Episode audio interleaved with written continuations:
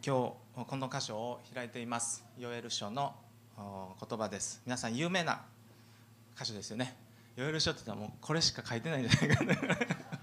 他の箇所知らない僕はあんまり今何書いてあるかあんまりよく分かってない。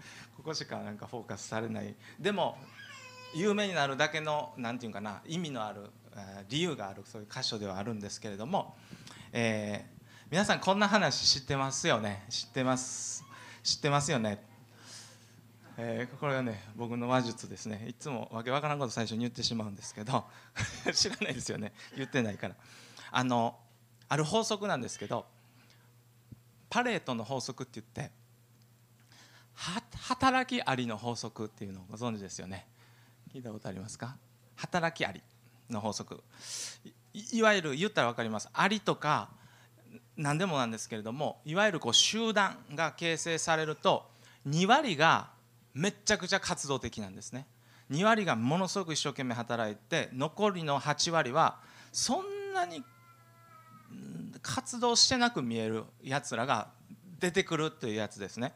あるあるいはよくやるのは2割が熱心です。8割は普通に普通です。そして残る2割は全然働いてないやつが出てくるってやつです。262とかね。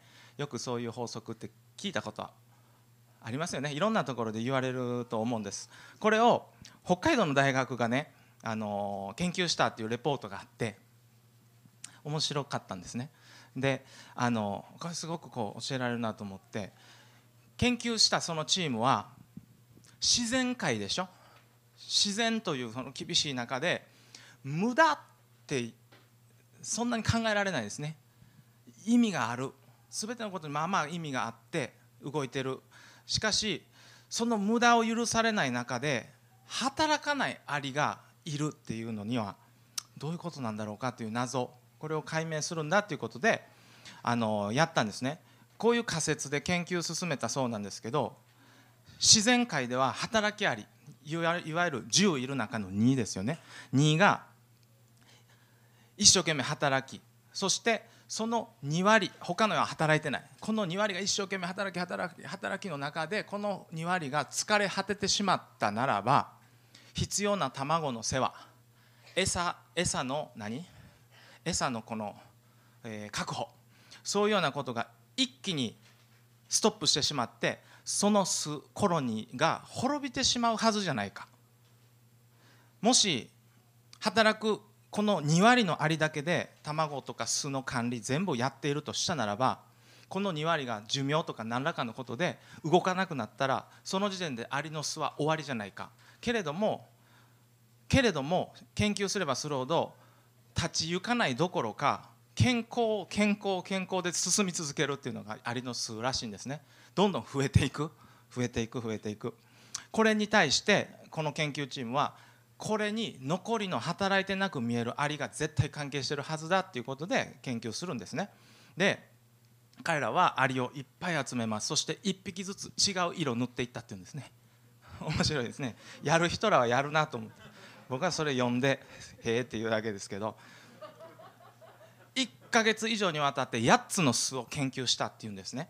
でこういう結果でした。最初によく働いていたアリが疲れていきます。当たり前ですね。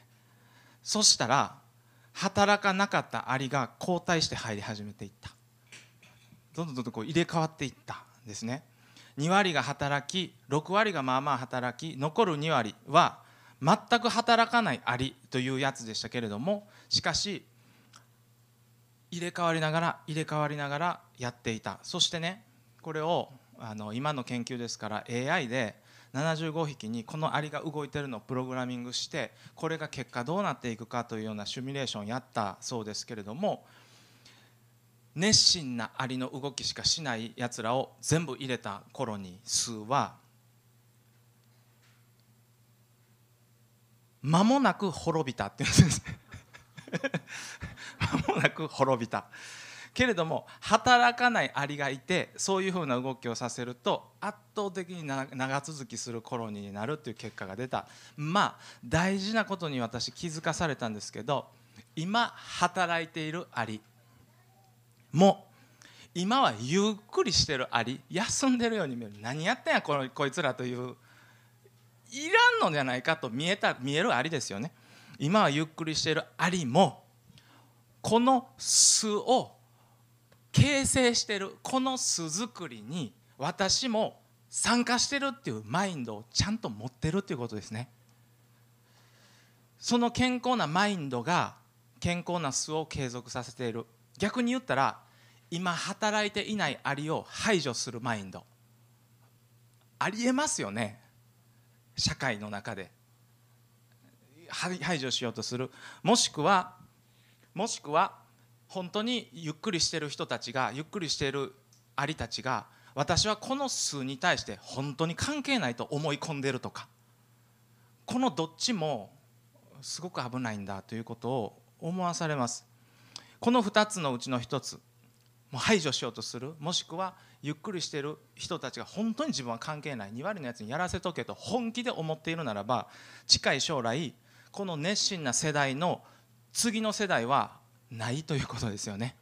そのことを、え考えさせられます。このアリの原理原則は人間のコミュニティにも当てはまるって言われて有名になったのがこのパレートの法則なんですけどまああの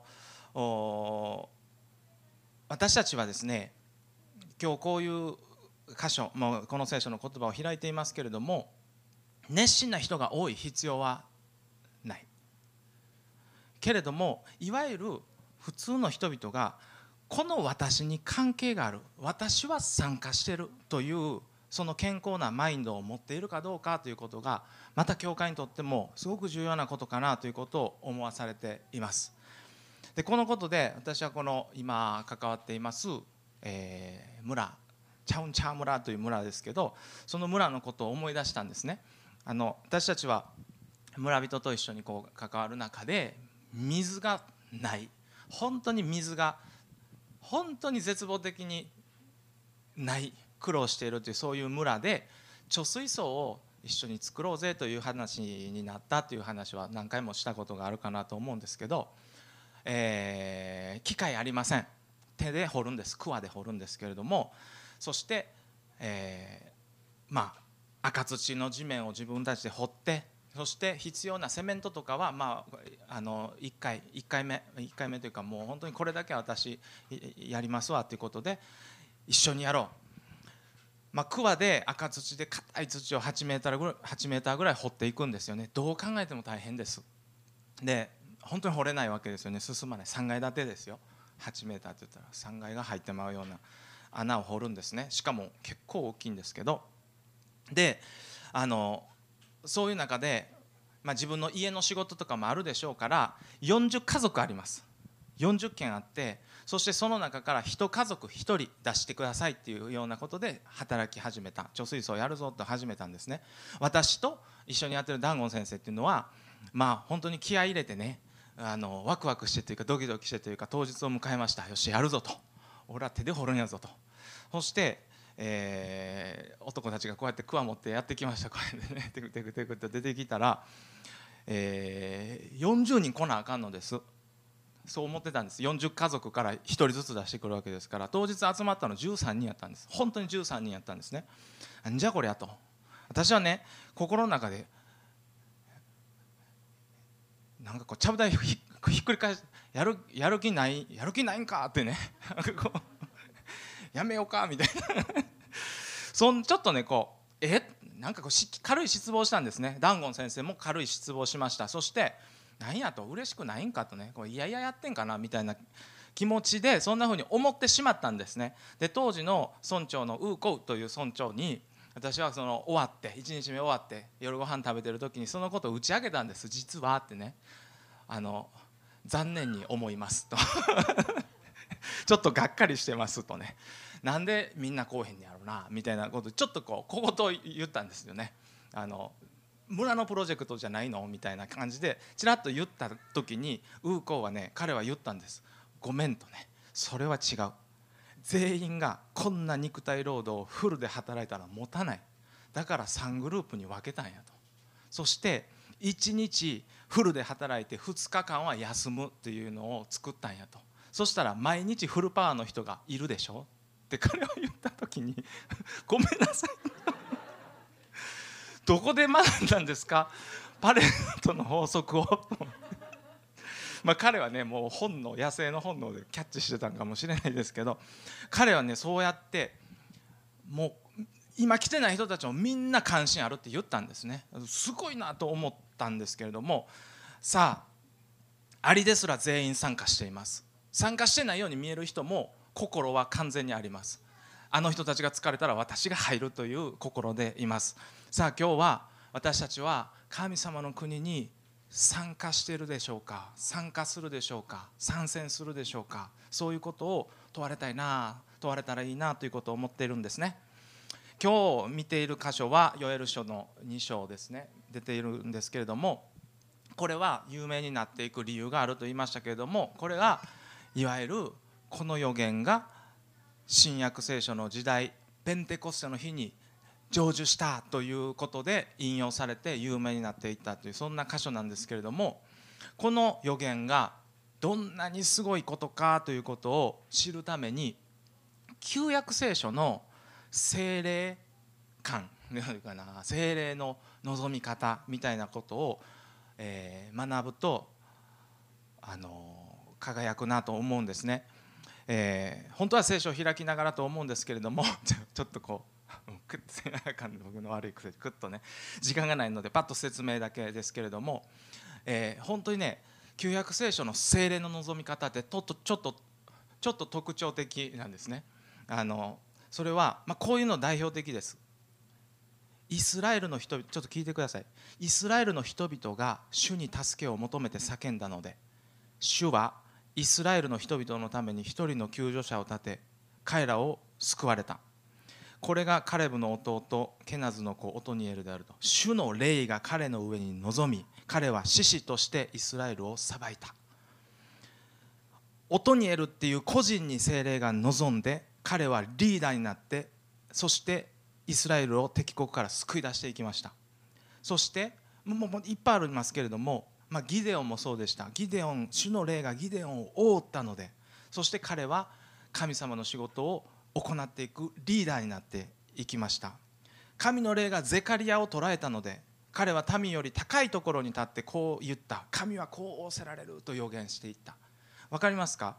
このまあまあもういっぱい読みませんけれども旧約聖書の時代注意して読むと特定の人に精霊が望むんですね。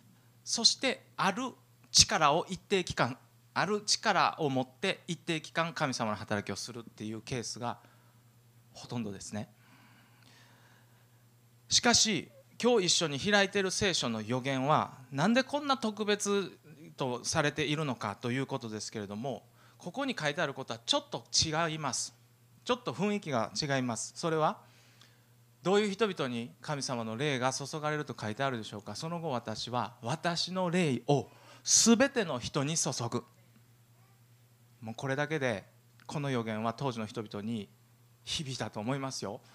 あなた方の息子や娘は予言し年寄りは夢を見若い男は幻を見る。私はしもべにもはしためにも私の霊を注ぐ。全てのですって。ユダヤ教の当時のこの文化的にはユダヤ教の社会で13歳から40歳というのが成人なんですね。成人男性として最も権威があって立派と言われた。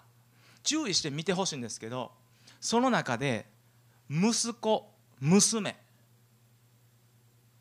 年寄り若い男しもべはしため全部この世的にはまあ偉いというか立派だと言われてるところをこう避けて言ってるようにも見えるっていうか。あの13歳から40歳のあの現役のあの男性たちに霊が注がれるじゃなくって息子娘も違うそこにこだわらないそういうこだわらないで神様私は注ぐと言ってる。皆さんユダヤ人がねしもべはしためにはならないんです。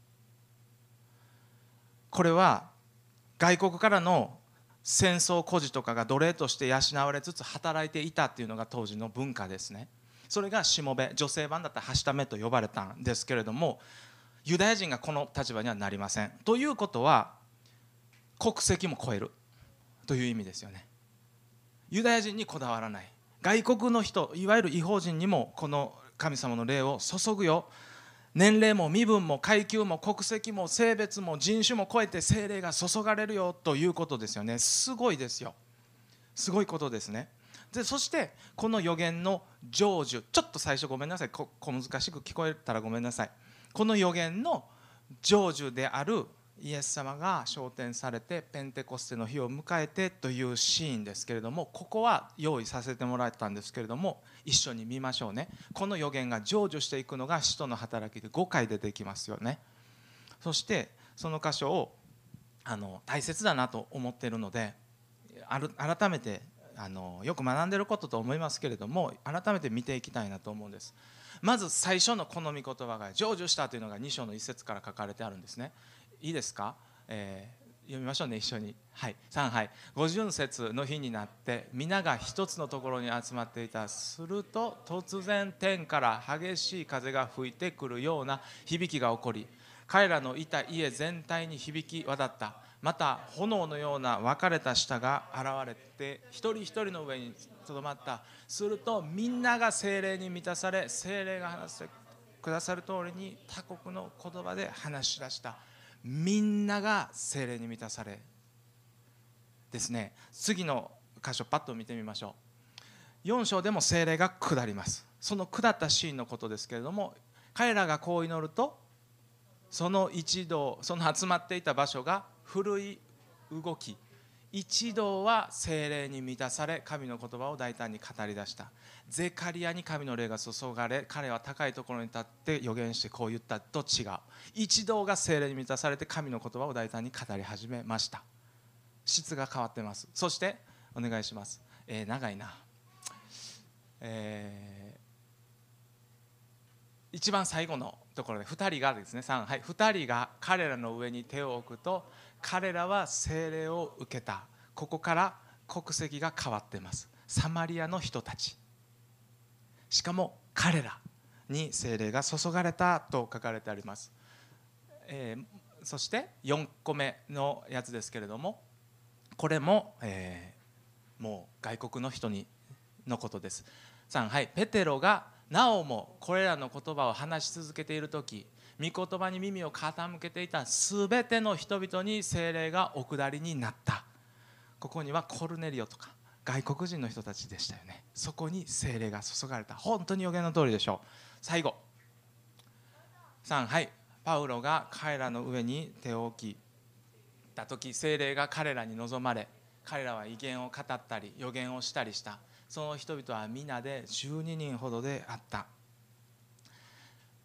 気づくことは全部グループ群れ集団に精霊様が注がれているというわけですよね。個人に注がれてその人が特別になっていく旧約的な形じゃもうなくなってるんですね。今日のテキストのヨエルのこの言葉ですけれどもこのヨエル書の時代旧約の時代本当はね私と精霊様私と精霊神の霊というのは直接関係がなかった。あの人モーセあの王様あの預言者あの獅子ああいう人に精霊が下るわけで私はその人からのおこぼれというのかな。その人がにからなんかこう聞くとか。で私と精霊様が直接の関係を持つというそういう時代ではありませんでした。特別な祭司や王様モーセイザヤ。しかし私に下るはずはなかったんです。そんなセルフイメージ持てなかったんです。だからこの予言を聞いた当時の人々はそんな時代が来るのかと。そんな時代が来るのかとね。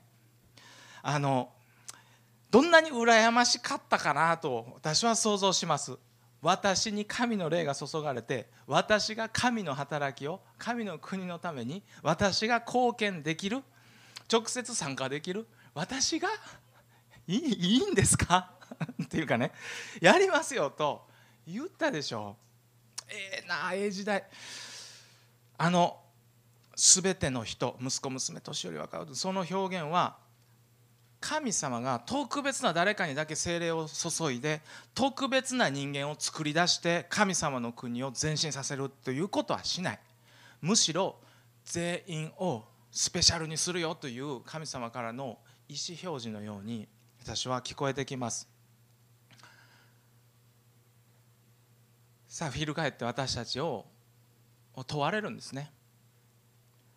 私たちはその時代に生かされてるんですね。私たちがあの人たちが羨ましがった時代の人間ですね。当の新約時代の教会の人々はいや私は私たちははっきり言います。この教会という意味ではありません。でも私の教会も日本の教会たちも見渡すとすごく旧約的じゃないでしょうか。私そのことすごくこう問われます。油注がれたと目される人が特別視されて尊ばれてそしてその人とその人のごく少数周辺のごく少数の人しか機能してないみたいな。私たちは本当に大きな勘違いをしているのではないかということを問われます。その勘違いが実は大きくてクリスチャンのセルフイメージをめちゃくちゃに破壊させて崩壊して骨抜きにしているという部分はないか。新約時代において個人に精霊が注がれて望んで個人が特別なね神がかった存在になっていくという明確なそういう記述はメインじゃありません。私はほとんど見出しません。精霊が何て言うんでしょうか。特別な人に選ばれし個人に注がれその人が神がかって人間以上神未満みたいな存在になって。そしてなんかこう先生と呼ばれて私らとは違うなあの先生ってなっていって一線が引かれ始めていざとなったら「いえいえ私なんてそんなメソもありませんメソも先生先生やって先生どうぞどうぞやってください」っていうやつですね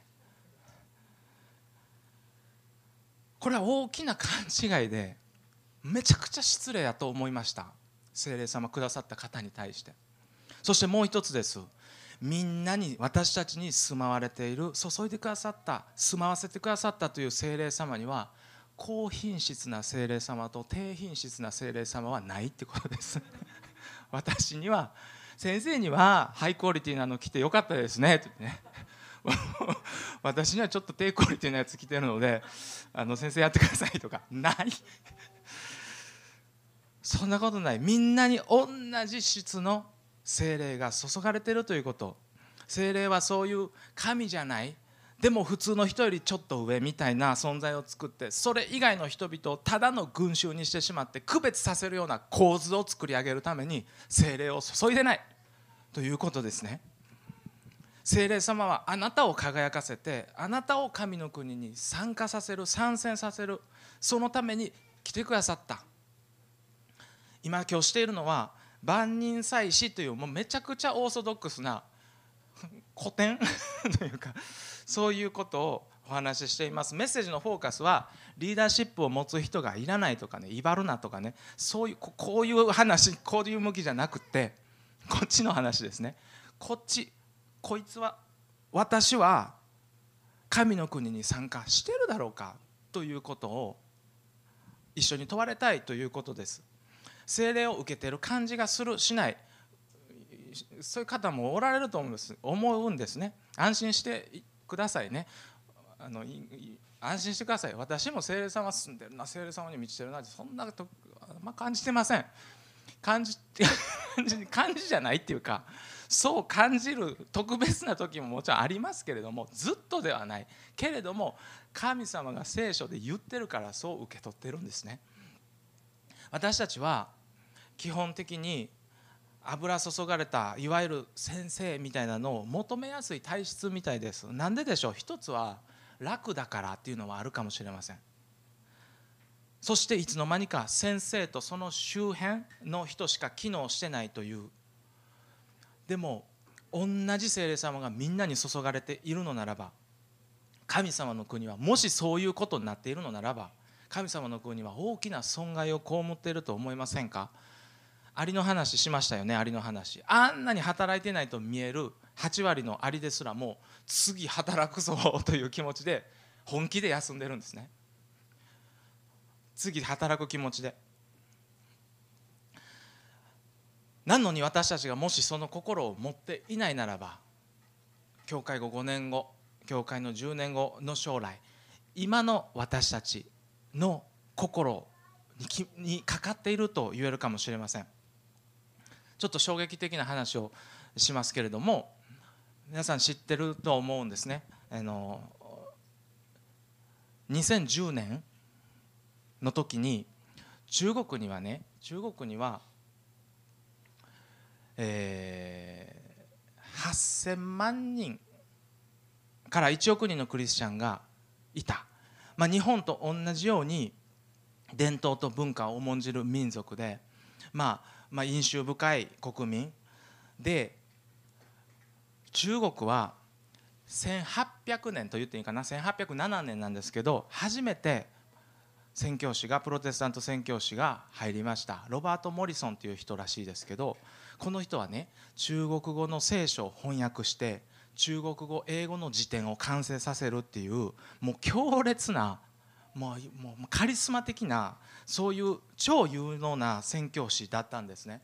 そしてそれから続いて多くの宣教師が入っていったっていうんです。ハドソン・テイラーって聞いたことありますか？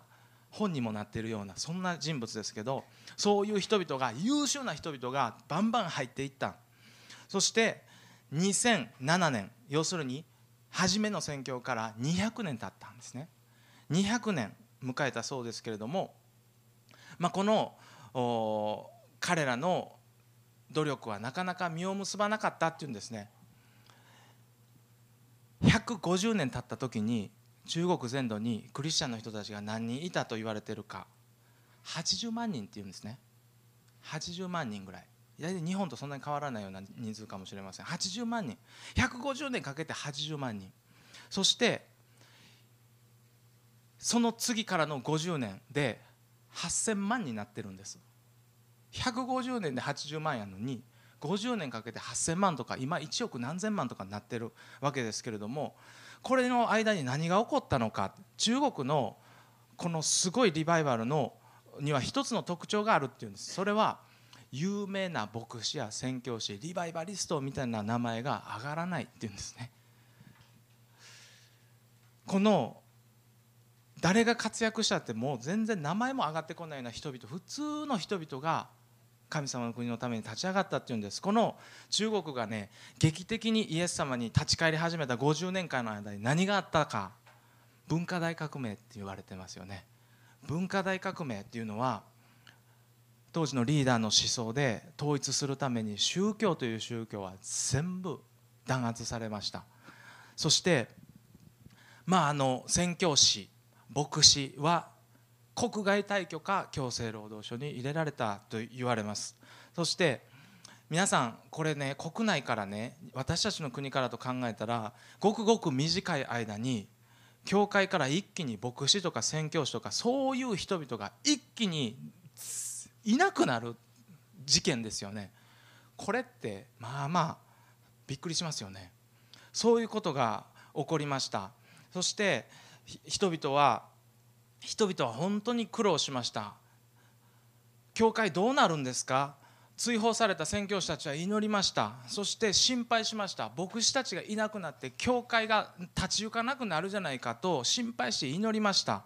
そして欧米の記者たちが中国政府にインタビューしたっていうんです。中国のキリスト教はどうなったんですか？どうなってますか？と。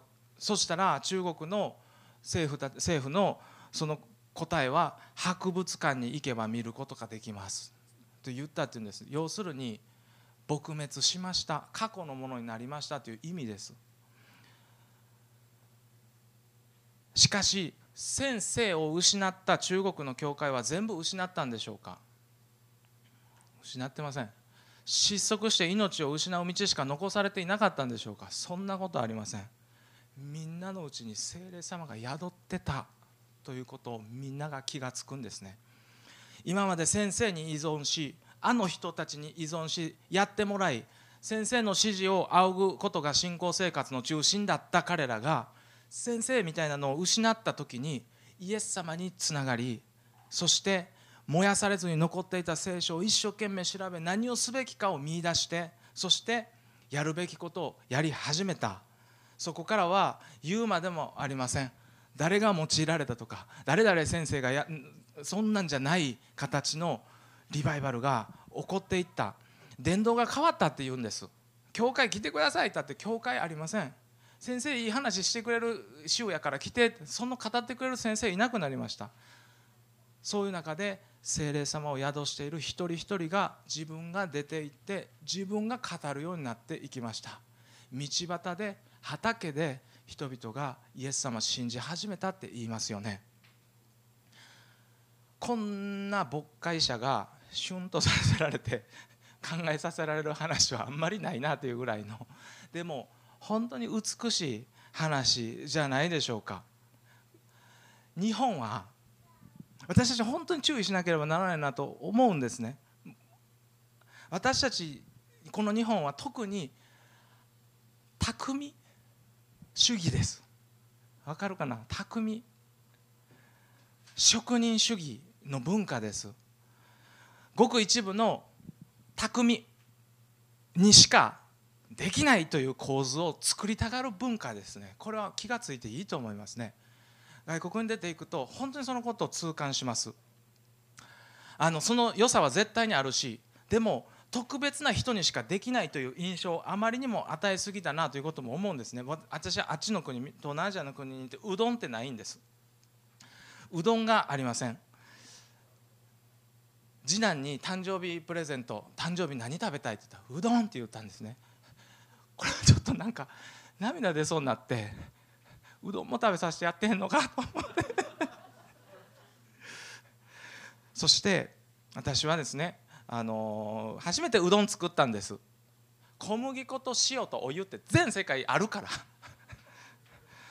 それで作ってみたんですけれどもめっちゃうまかったんですね。うまかったです。細かく意地悪にケチつけようと思えばつけれるうどんだと思いますけれども普通に食べたら普通に美味しいうどんができました。日本に帰ってきて緊急事態宣言だなんだって言って回転寿司にも行けないという中でもうインターネットであのマグロ業者が困ってるからめちゃくちゃ安くで買えるってあるじゃないですか。それでマグロ買って私が寿司握ったるって握ったんですね。めちゃくちゃうまい寿司握れました。めちゃくちゃ美味しくてもうお腹いっぱい喜んで食べたんですけれども。皆さんでもねうどんの世界も寿司の世界も素人にできるもんじゃないぞというメッセージ感じませんか？素人が手出してただで済むと思うなよという職人の感じ私はあの終わるぞっていう意味でちょっとピアノを鳴らしていただいてよろしいですか？一緒に祈ったりしないといけません。私は刃物とかねああいうもの結構興味があって、あのー、好きなんですね。例えば日本の刀鍛冶刀を打つ人は何年修行してやっと仕事させてもらえるんでしょうか？私興味あるからね公式ホームページの「どうやったら刀鍛冶になれますか?」のページを読んだんですねもう諦めようってなりますよ現在の超少数の人しか残っていないその職人の凄さその道の厳しさなるためのルールそれがブワーッと書かれてて門戸を広げようとしているのか今の職人すごいぞお前らには無理やと言いたいのかなんかわからないわからないものでした。私は東南アジアのあの国でね、まあ、興味あるということで刀鍛冶たちいっぱいいるんです。だから聞いたんです。どうやったら刀鍛冶になれるって言ってその仕事どうやったらできるって。私聞いたんです。どんな修行するのって聞いたら彼ら言いました。難しいぞ。難しいぞって言われて私ちょっと覚悟したっていうかえー、どんなんやろうと思ったら3ヶ月炭と鉄の温度調節を学ぶんや。そして3ヶ月歯を叩く鍛えることを学ぶ。そして3ヶ月歯を研ぐことを学ぶ。9ヶ月やんか。彼らはでも約1年で胸張ってやってしまうんですね。もちろん下手ですよ。けれども3年とかやってたらほんまに長年やってる人とほとんどわからないぐらいのものを作るようになっていきます。少なくとも自分には無理やと思い込んでやらない人とは比べ物にならないぐらいの差がついてます。そして何よりも刀鍛冶の職人の後継者不足の問題なんか考えられません。なんぼでも言います。教会が変な日本文化に染まらずに神の国の文化で前進できますようにごく一部の訓練を積んだ人にしかできないという印象をもしもなんかこうあるならばそんなことはない。イエス様の前に健全なマインドを持ちましょう。私なんてと言わないでください。精霊様をくださった方に失礼です。私なんてと言わずに神様の国の歴史に貢献していきましょう。神様は普通の人をスペシャルにするために精霊様をくださいました。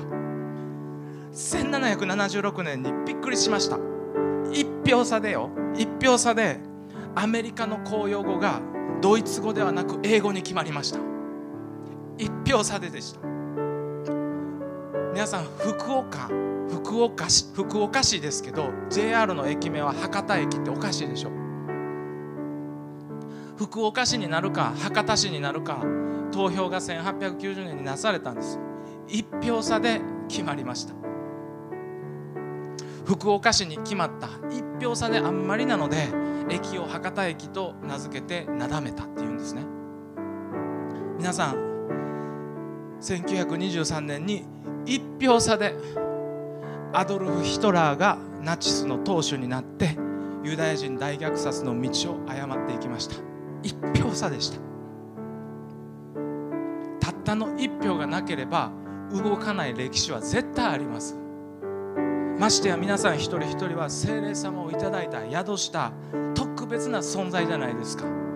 神様の国の歴史を動かすのは私だと言わなくて誰が言うんですか。よくする話して終わります。皆さんサッカーでね絶対に勝つ方法知ってますか？